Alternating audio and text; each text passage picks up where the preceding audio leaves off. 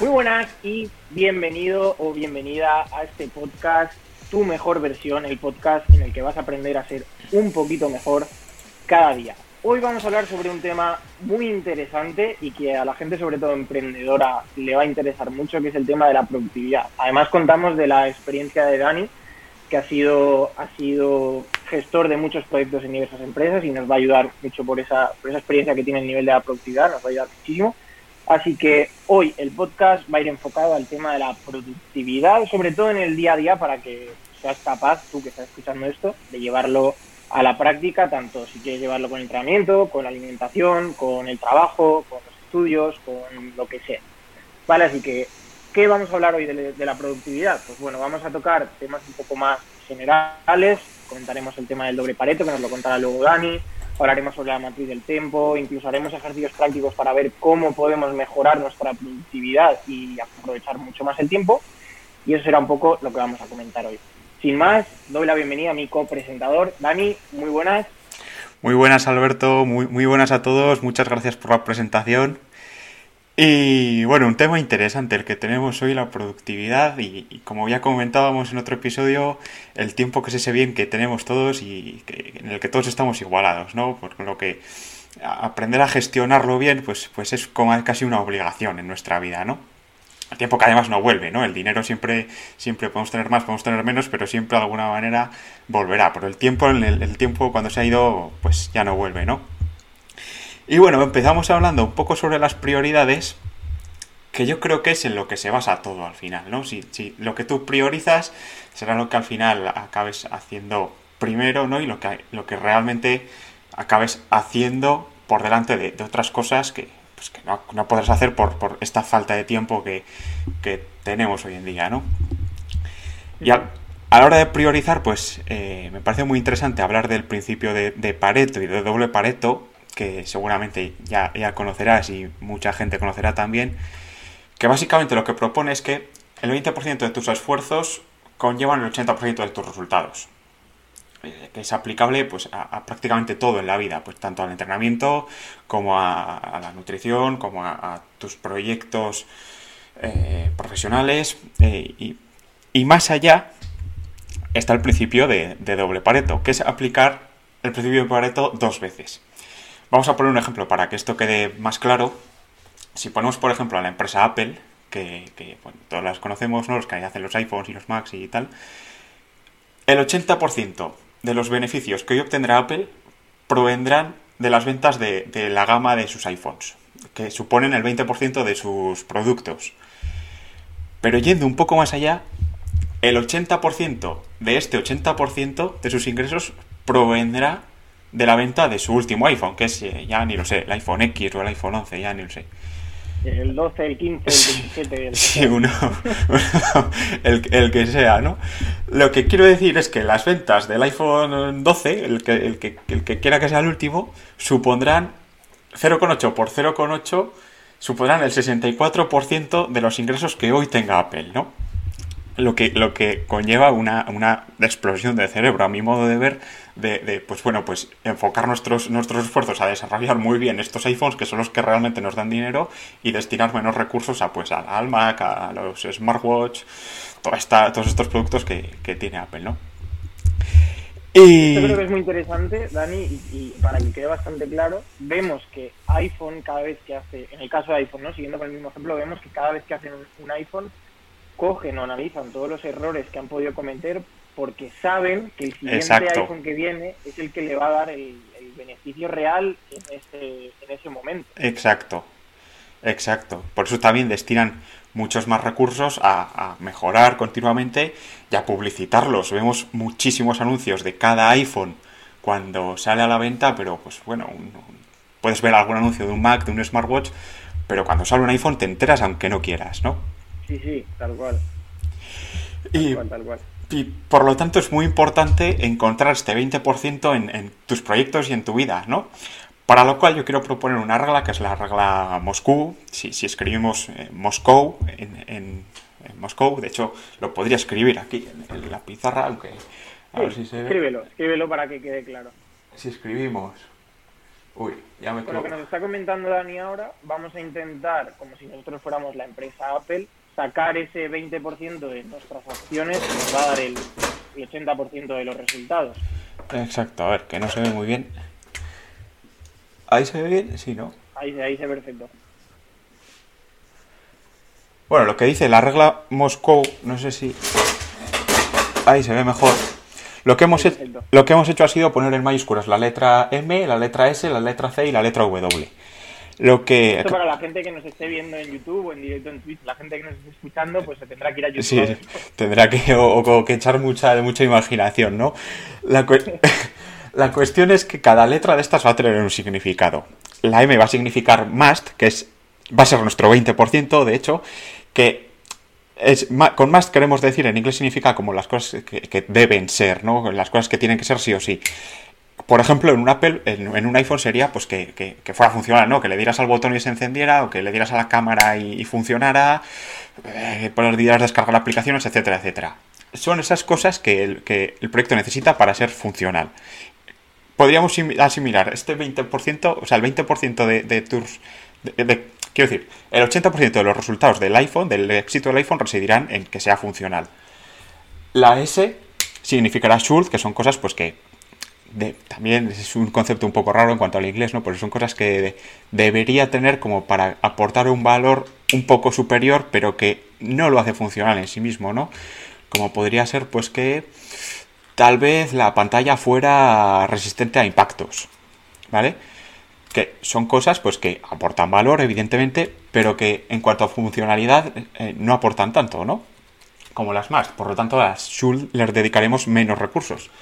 Las cool serían muy similares a las Shul, pero cosas ya de mucho menos valor, ¿no? Pues, por ejemplo, que, yo qué sé, que la manzanita de Apple cambie de color con la luz. Cosas, pues que, bueno, pues que sí, nos sobran recursos, pues los podremos destinar, pero cosas que realmente... Están chulas, pero que tampoco van a marcar la Eh. diferencia a nivel de funcionalidad. Exacto, exacto. Que requerirían muchos recursos que se saldrían de ese 20% y que solo participarían en ese 20% de los resultados que hablábamos antes, ¿no? Y luego finalmente las letras, la, la letra W hace referencia a won't have, eh, cosas que no debería de tener, que son cosas a las que, por muy bonitas que parezcan, no debes destinar recursos porque no te aportan tanto valor como los recursos que tienes que, destinar. Estas son cosas pues, que se aprenden con la experiencia, pues tal vez Apple en su, iPo- en su iPhone 4 lanzó un servidor especial de X Plus 7000 al cual destinó muchísimos recursos, pero que al final la gente ni lo notó, ¿no? Pues cosas que vas aprendiendo con experiencia. Y pues bueno, esta regla un poco, un poco extraña, pero que bueno, te ayuda a, centrar tu, tu- tu foco mental en las cosas que realmente van a marcar la diferencia y realmente van a hacer algo funcional, ¿no?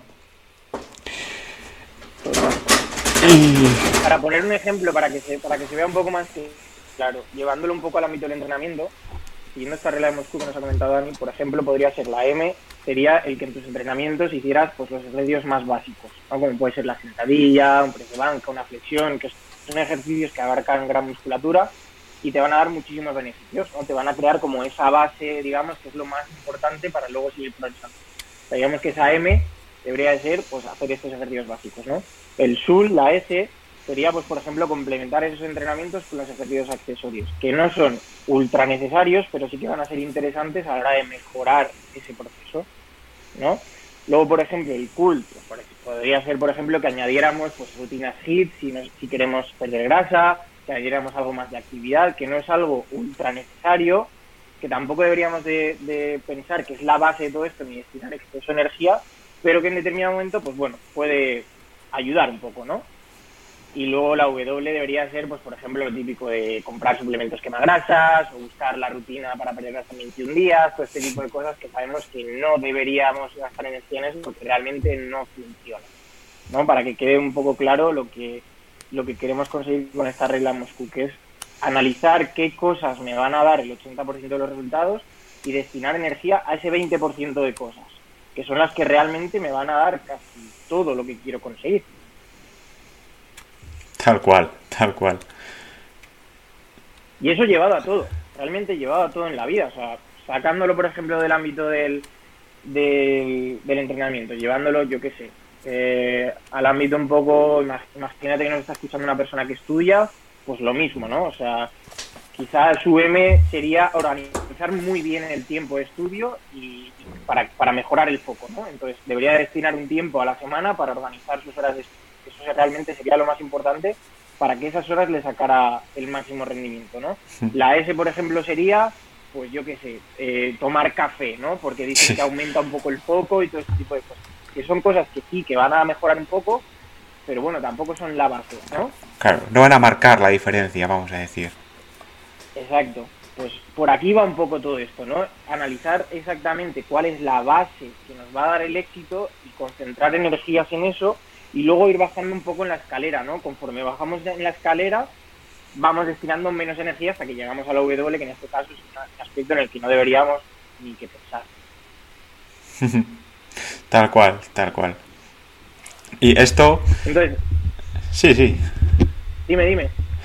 No, quería decir que esto, esto se resume muy bien en un, en un libro que sé que a ti te gusta, que son los siete hábitos de la gente altamente efectiva, y que, que lo resume muy bien con la matriz del tiempo que, si, lo, si nos quieres comentar un poco en qué consiste esto.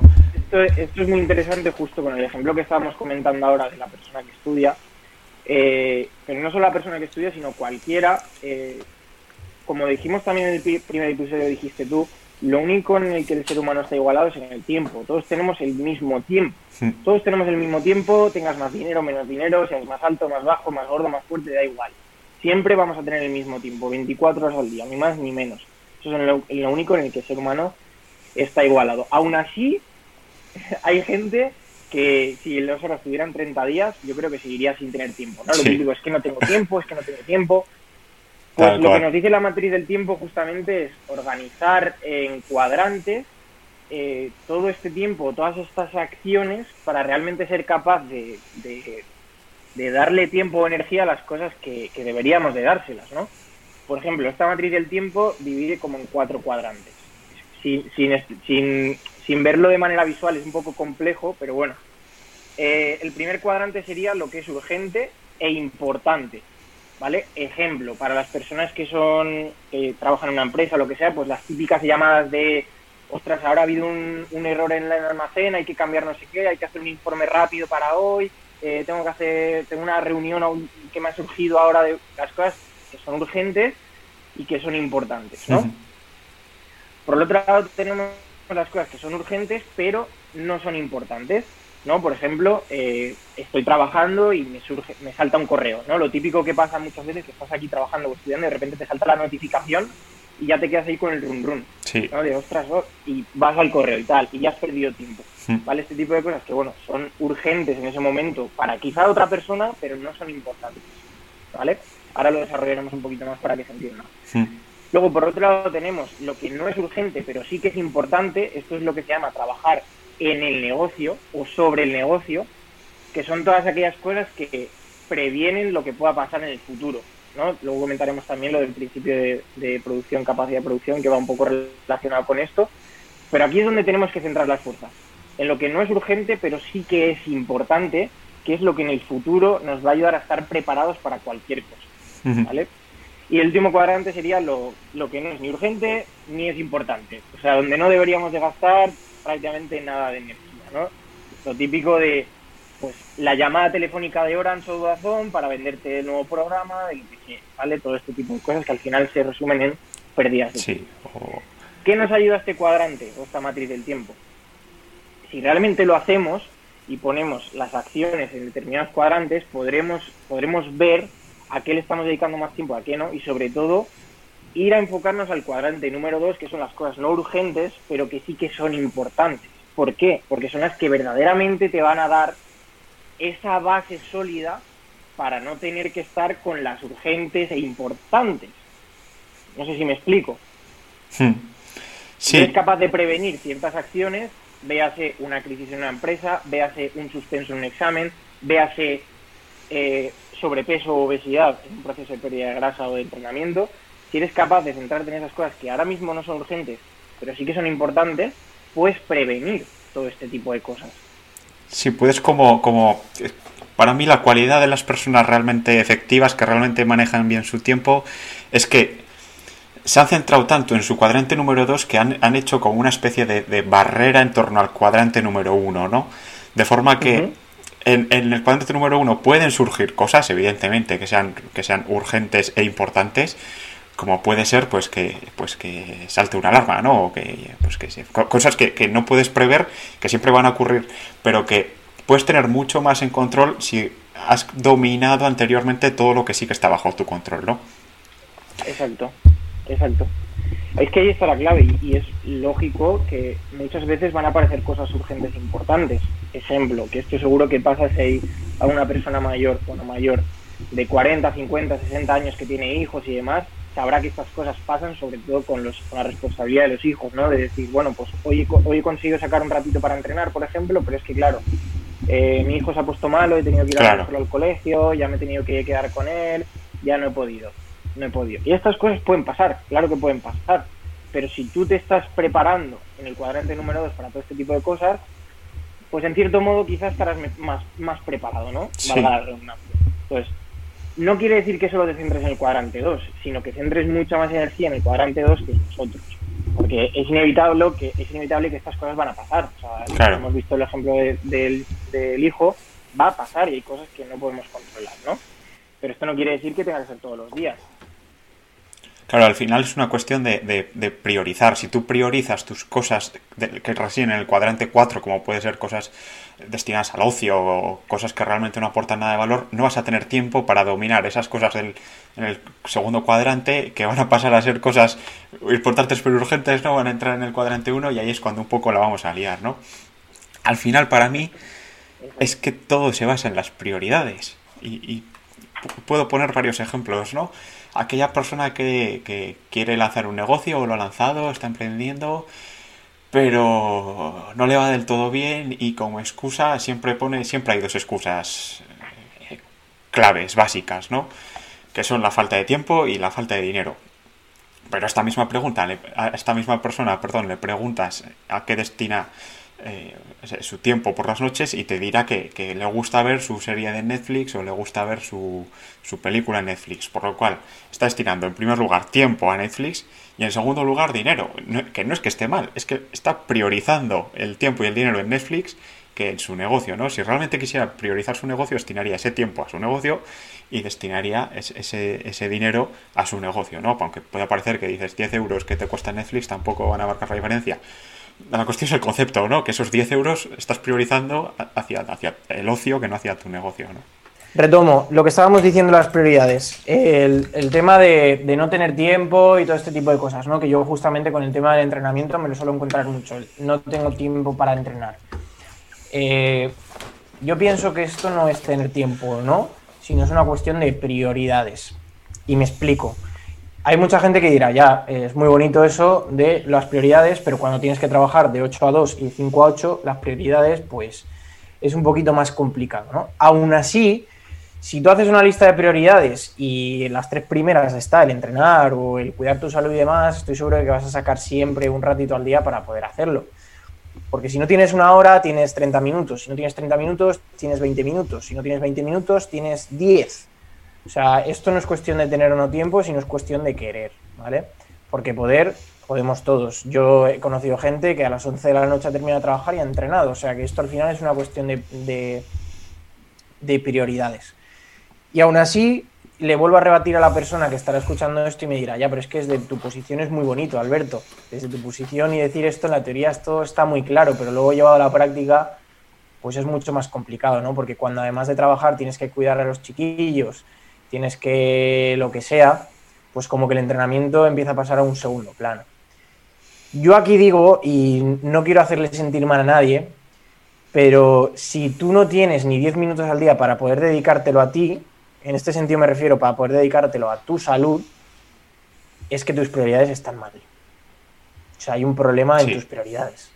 Porque si no eres capaz de sacar 10 minutos al día para poder dedicártelos a ti y a tu salud, que al final, al final de cuentas, y no es una actitud egoísta, creo que es la realidad, somos las personas más importantes de nuestras vidas, ¿vale? Porque obviamente eh, yo esto otro día lo hablaba con mi madre y me lo decía, ¿no? Cuando tengas hijos verás que esto no es así, que cuando tienes hijos, tus hijos son las personas más importantes de tu vida, y lo entiendo, pero mis hijos no pueden ser las personas más importantes de mi vida si yo no existo.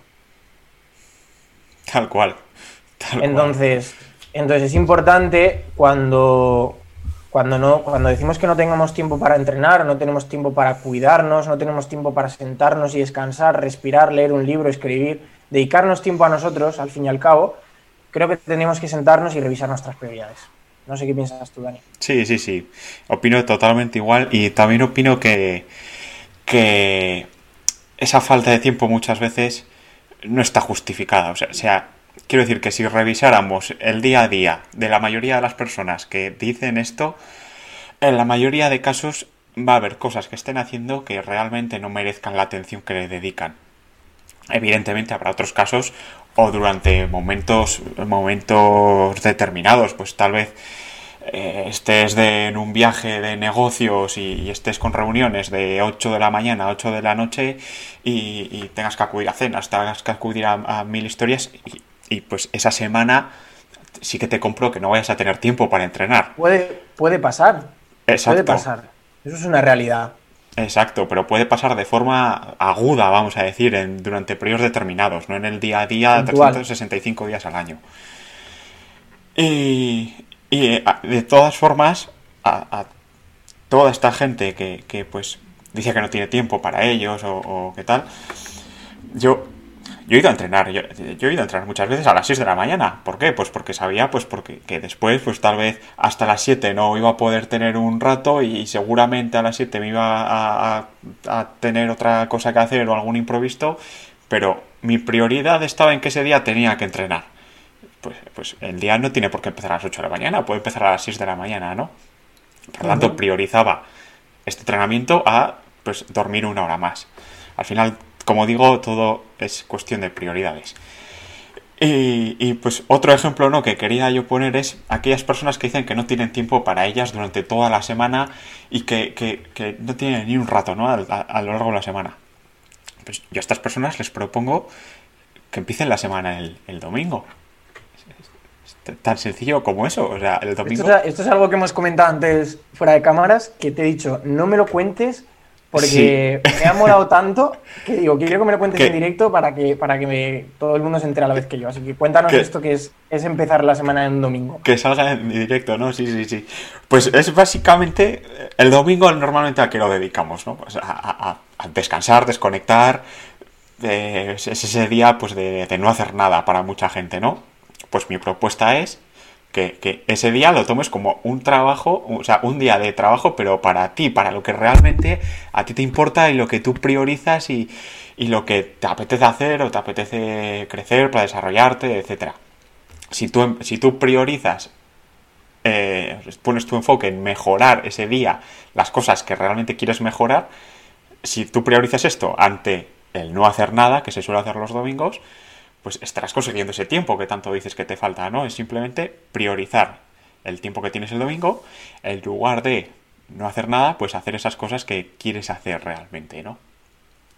Claro, es como intentar sacar, bueno, intentar que el domingo sea un día productivo, igual que podría ser un lunes o un martes, realmente. Porque como tú has dicho, muchas personas dejan el domingo como el día de desconexión, que es totalmente lícito, y lo entiendo cuando tienes una semana muy cañera pero como ha dicho Dani, el, empezar el domingo puede ser también un buen empujón para que el lunes no sea como el peor día de la semana, ¿no? Exacto, además, además sí, también quería comentar eso, ¿no? Siempre como que el lunes nos despertamos como de mala leche, ¿no? Pero si el domingo lo has dedicado a lo que tú quieres, es, que, es que te aseguro, es que en el 99% de los casos vas a empezar el lunes con mucha más energía, a pesar de, de, que parezca un poco, un poco poco paradójico, ¿no? No haber descansado el domingo como acostumbrabas a hacer, ¿no? Pero desde luego lo veo algo muy positivo y pues que bueno, puede ser esa, esa vía de, de, de, escape hacia la, hacia la productividad, vamos a decir, que, que podría resolverse en muchos casos, ¿no? Sí, sí, totalmente. Y, también esto aplica, esto yo creo que vas a poder aportarnos tú bastante, es en, en, en cuanto... Quiero decir, de lo que hablábamos antes sobre el cuadrante, ¿no? Y hablábamos pues de que, sobre todo hay, hay cosas que, aunque no realmente... son urgentes, pero realmente son importantes. Sí, aunque realmente estoy pensando, Alberto, que de esto podríamos hablar mejor en el, en el siguiente apartado, cuando hablemos del principio de producción y capacidad de producción, Vamos a ello. sobre que lo del deporte es efectivo. Pero antes de pasar a ello, me gustaría, me gustaría ya para finalizar en cuanto a las prioridades, el, me gustaría repasar el poder de decir no a ciertas cosas, ¿no? Por ejemplo, nos quejamos mucho de que no tenemos tiempo, no tenemos tiempo, pero sin embargo eh, nos dicen de ir a alm- a almorzar con gente que ni nos interesa ni nos aporta nada, que esto ocurre muchas veces, ¿no? Aunque parezca un poco, un poco, no sé cómo llamarlo, ¿no? Antisocial. Sí, aunque parezca un poco antisocial, pero es algo que ocurre. Realmente estás Sí, sí, muy claro atareado, que pasa, sí. Te está cundiendo mucho, pero te dicen de ir a tomar un café y, por no decir que no, acabas yendo y te acaba pues, pues, partiendo la mañana o, lo que sea, ¿no? Por lo tanto, digamos que no a esas cosas que no aportan valor a, la W que decíamos antes, ¿no? Sería un poco esto. A esas cosas que realmente no aportan valor, nos quitan mucho tiempo y muchos recursos y, que, decimos que sí básicamente por, por no decir que no, simplemente, ¿no? Total. Sobre todo también eh, a esas llamadas, a esos correos, esas notificaciones de WhatsApp mientras estamos trabajando, estudiando, lo que sea, que siempre nos quitan mucho tiempo, nos distraen y solo nos damos cuenta de que nos ha pasado eso cuando ya llevas Eso. 25 minutos eh, en el TikTok o Sí. en Instagram ahí haciendo, haciendo Scroll down, ¿no? Que se llama. Exacto, y, y dices, ostras, me he pelado 20 minutos, a- vamos a ponerme ya porque hay que aprender a decir no a muchas cosas, también a esas, a esas situaciones o a esos eventos o a esos compromisos que realmente dices, no me apetece nada y tampoco me va a aportar tanto, pero por el mero hecho de no decir que no, por el qué dirán o el qué pensarán o el qué lo que sea, no lo decimos. Exacto. Y está mal muchas veces decir que no, y porque lo que hablamos también en el primer episodio, si tú al final tienes unos valores, unas creencias y riges tu vida en base a eso, te será mucho más fácil decir que no a ciertas cosas. Ejemplo, y lo pongo conmigo mismo, a mí ahora mismo me dicen de irme a comer un McDonald's y antes me pego un puñetazo en la cara que voy a comer a un McDonald's, porque no está dentro de mis creencias ni dentro de mis valores el ir a comer a un McDonald's. Entonces, si te riges en base a unas creencias, unos valores y unas prioridades, te será mucho más fácil decir que no a ciertas cosas que a la larga no te van a aportar demasiado y más que nada te van a robar tiempo, que es lo que más dinero vale en esta vida. Sí, exacto. Yo creo que hay un cambio de chip en cuanto a tu mentalidad. En cua- en cuando dejas de hacer las cosas por, por la opinión que pueden tener los demás, como puede ser, pues, tal vez tú digas que sí a ir al McDonald's cuando realmente no quieres no ir, pero te preocupas de la opinión que van a tener los demás, ¿no? Por decir que no vas. Hay un cambio de chip cuando dices, no, voy a, voy a priorizarme a mí mismo, ¿no? Aunque seamos un poco egoístas en este aspecto, pero voy a priorizarme a mí mismo, a mis valores y a mis prioridades antes de, de a las prioridades de otra persona, ¿no? Eso es. Bien, pues si quieres le damos ya...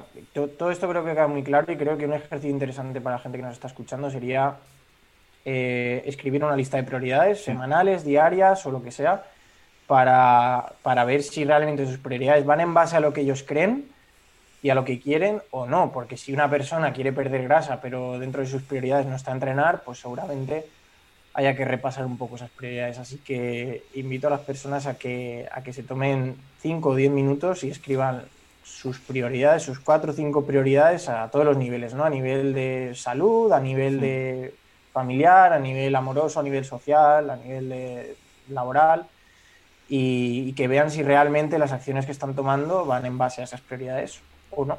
Creo que es un ejercicio interesante.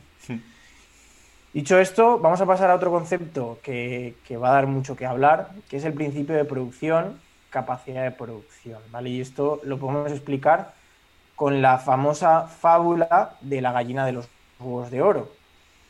Esta fábula lo que dice es que, bueno, un granjero tenía una gallina que un día se dio cuenta de que la gallina daba huevos de oro macizo. ¿Qué hizo este granjero? Le empezó a dar de comer, le empezó a dar de comer a tope para que cada vez sacara más huevos, más huevos, más huevos, más huevos, más huevos, hasta que llegó un momento que, claro, a la gallina la, la infla tanto a comer que la gallina se muere y el, y el granjero en este caso se queda sin huevos porque, claro, la gallina ha muerto, ya ha perdido esa capacidad de producción, digamos, que era la gallina, se queda sin huevos, al final el granjero se acaba hasta arruinando, ¿no?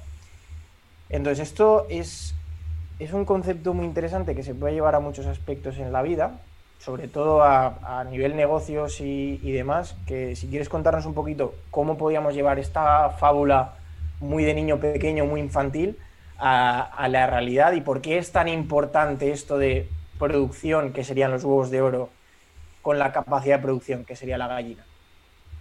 Sí, bueno, este, esta fábula la verdad es que es algo que se, debería explicar en los colegios, ¿no? Pienso yo.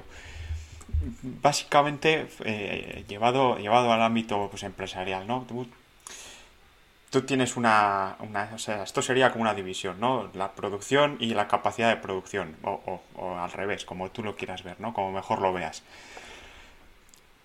En cuanto a tu producción, al final depende de tu capacidad de producción.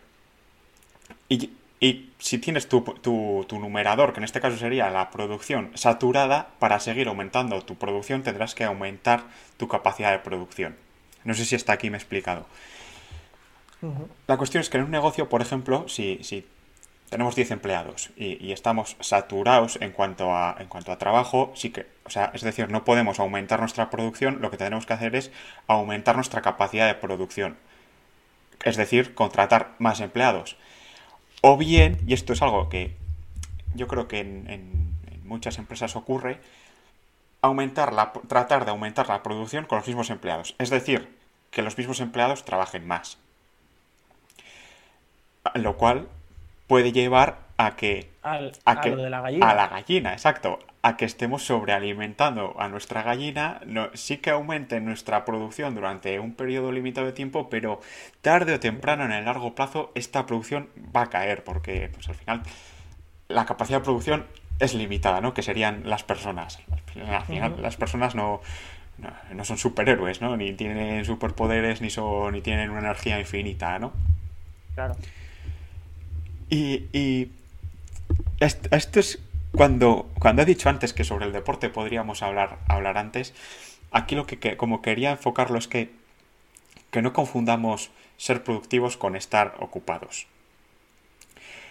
Lo que comentamos un poco en el primer episodio. Sí, por ejemplo, y esto también se puede llevar mucho a, nuestra producción, capacidad de producción en cuanto a que si Tú imagínate que te levantas a las 6 de la mañana y empiezas a trabajar y, estás muy bien hasta el pasa una hora, pasan dos, pasan cuatro, pasan cinco, llegan las 10, llegan las 11 y ves que, tu producción ha sido, buena, pero tu capacidad de producción va bajando. Si tu capacidad de producción baja, tu producción se va a saturar en algún momento. Por lo tanto, cuando yo he querido hablar del deporte ahora, quería hablar de que tal vez parar a entrenar en, un momento o parar a descansar un rato si, si estás en tu oficina o, o, pues no puedes entrenar, ¿no? Pues que justo pues he puesto el ejemplo de entrenar. Pero parar a entrenar en un momento va a hacer que tu capacidad de producción se eleve y tu producción por lo tanto pueda seguir creciendo.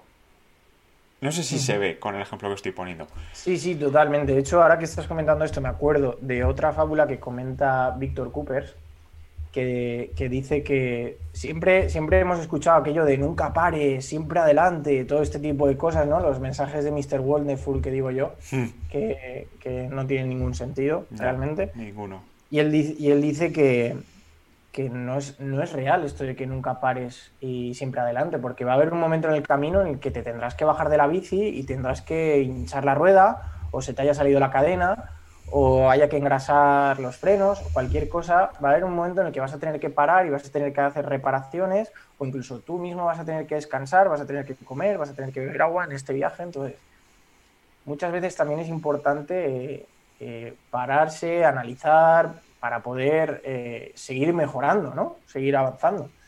también esto es importante. Sí, sí, sí, desde luego. Además, está demostrado científicamente que los seres humanos tenemos como como un manto de ancha, ¿no? ¿no? tenemos una capacidad infinita en nuestro día a día de, almacenar información y producir y llega un momento que nos saturamos, ¿no? Como el ADSL, al final, si, si, tienes, si tienes 10 megas y, le metes 11, pues no, vas, a perder, vas a estar perdiendo un mega, ¿no? Por lo tanto, pues, pues hacer estas pequeñas paradas, pues, pues, tal vez una siesta, ¿no? Es que, es que hacer una siesta puede ser lo más productivo que puedes hacer porque merece más la pena parar media hora para tener, o sea, imagínate que son las 3 de la tarde y dices, ¿qué hago? ¿Paro a echarme una siesta de media hora y luego continúo hasta las 6 o, voy del tirón? Pues va a ser más productivo parar media hora y hacer dos horas buenas o dos horas y media buenas que hacer tres horas malas al final, ¿no? Total. Total, sí, sí, eso es lo que hablamos el otro día de, confundir el estar ocupado a... Exacto, exacto. Ahí está la diferencia. Sí, sí. Total. Y con el entrenamiento pasa también lo mismo. O sea, si te paras a pensarlo, cuando, cuando te pones a estudiar sobre entrenamiento un poco más técnico a nivel de planificación y demás, siempre hablan de las descargas, las famosas descargas de entrenamiento. Cada cuatro, seis, ocho semanas de entrenamiento haces una descarga de entrenamiento, que es como ese momento en el que no paras del todo, pero sí que bajas un poco la marcha para recuperar, para sobre todo a nivel articular y demás. Bueno, tampoco me quiero poner técnico, pero eh, ese momento en el que paras, reparas un poco todo para luego poder seguir creciendo, ¿no? O sea, incluso en entrenamiento vemos también esto. Sí, sí, exacto. Es, ese principio de supercompensación, ¿no? Que, que aplica a a todo en, en, el cuerpo humano, ¿no? No solo a, nivel muscular, vamos a decir, sino también pues a, nivel cognitivo, a, a, nivel incluso, voy a decir, eh, a nivel de soulset, ¿no? Que se diría a nivel espiritual. Quiero decir que el, cuerpo funciona mucho mejor con, con, cuando su rendimiento es cíclico, vamos a decir, cuando estás a tope pero descansas, que si pretendes estar casi a tope siempre, ¿no? Eso es.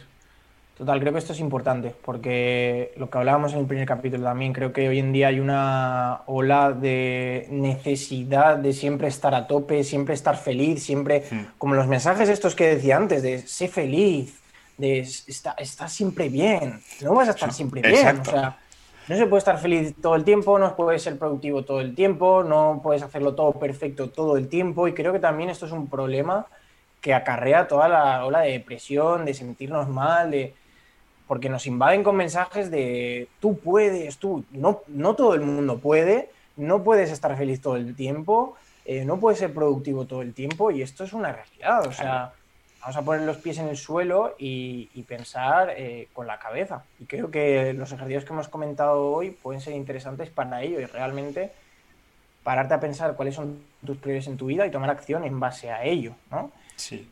O sea, creo que, creo que eso es importante. Y luego centrarte también en no quemar la maquinaria para no perder tu producción. O sea, no, no sobrealimentar tu gallina porque en algún momento perderás los huevos de oro. Creo que también esto es importante. Darle importancia, obviamente, a, a, los momentos en los que te van a hacer crecer, como puede ser estudiar, trabajar, entrenar, pero también darle importancia a los otros, como puede ser descansar, meditar, simplemente respirar, escribir cualquier momento como estos para que te va a ayudar un poco a desconectar, recuperar, incluso pensar cosas en las que puedes luego aplicar en tu proceso de mejora, que creo que también es súper importante. O sea, darle, darle prioridad a la, producción, lógicamente, pero, pero si, si solo te centras en la producción, pues la gallina se va a morir. Exacto. Sí, es como que la capacidad de producción debe ser nuestra base de la pirámide, ¿no? Si nuestra capacidad de producción falla, no va a haber producción alguna, ¿no? O sea, por más que nuestra producción pretendamos que sea 100, si multiplicamos 100 por 0, el resultado va a ser 0. Total. Total. Bien, Dani, pues nos queda un apartado que es el trabajo por bloques, pero como queremos enfocarlo de una manera más práctica, eh, lo vamos a dejar para un tercer episodio y así nos podemos alargar un poquito más, porque queremos, queremos explicar eh, cómo organizarnos una semana o un día a día. Eh, explicaremos también el trabajo por bloques y bueno, también técnicas como puede ser el Pomodoro a nivel de mejora de la productividad. Hmm. Como es un apartado mucho más práctico, no es tanto teoría y demás, va a ser un apartado en el que os vamos a pedir que cogéis un Excel, un papel o lo que queráis y, os pongáis a trabajar con nosotros. Vamos a dejarlo para el tercer episodio. ¿vale? Y así nos podemos extender un poquito más. Antes de terminar, vamos a hacer un pequeño repaso, algo que, que queremos que hagáis, que es la lista de prioridades. Creo que es algo importante sí o sí. Eh, yo es algo que, por ejemplo, esta mañana he hecho, o sea, es algo que estoy haciendo últimamente, eh, los objetivos que tengo en mi vida y ir uniendo los puntos hacia atrás, como decía Steve Jobs, para llegar a, para llegar a, mi objetivo. Y creo que lo primero es redactar cuáles son las prioridades en tu vida y luego analizar si las acciones que estás haciendo van en base a esas prioridades. si no van en base, pues algo hay que cambiar también tus objetivos, ¿no? Como he dicho al principio, si tu objetivo es perder grasa, pero en tus prioridades no está comer bien o entrenar, pues hay algo que, debe de cambiar, ¿no? Sí, además cuando dejas algo por escrito es como que lo haces real, ¿no? Cambia, la cosa cambia, sí, sí. Sí, sí, sí. Yo Porque diría, tú puedes pensar, divagar y al final esos pensamientos, pues bueno, sí, te hacen reflexionar, pero ahí se quedan, ¿no? Pero el momento en el que lo plasmas en un papel es como que la cosa se pone seria. ¿eh? ya no hay marcha atrás, ya no hay marcha atrás, sí, sí, sí.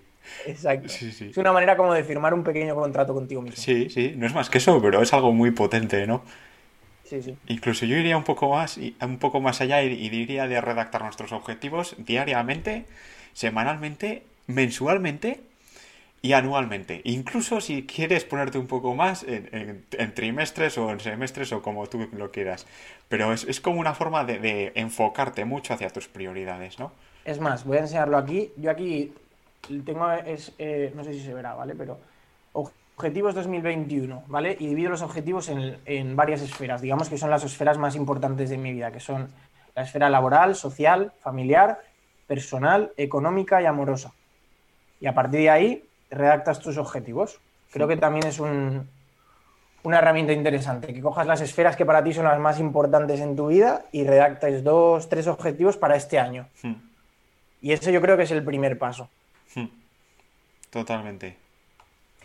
Pues bueno, sin más, ah, vamos a terminar con este episodio en el que hemos hablado eh, la base de lo que puede ser una prioridad óptima. Espero que, que lo que nos- el- si nos estás escuchando, si nos estás viendo, que pongas en práctica todo lo que hemos comentado hoy y nos escuchamos en el siguiente, en el siguiente episodio que va a ser mucho más práctico. Así que si vienes al siguiente, trate de preparar una libretita, un Excel, porque, porque vamos a darle mucha caña a nivel práctico. Sin más, Dani, muchas gracias. Gracias a ti, Alberto.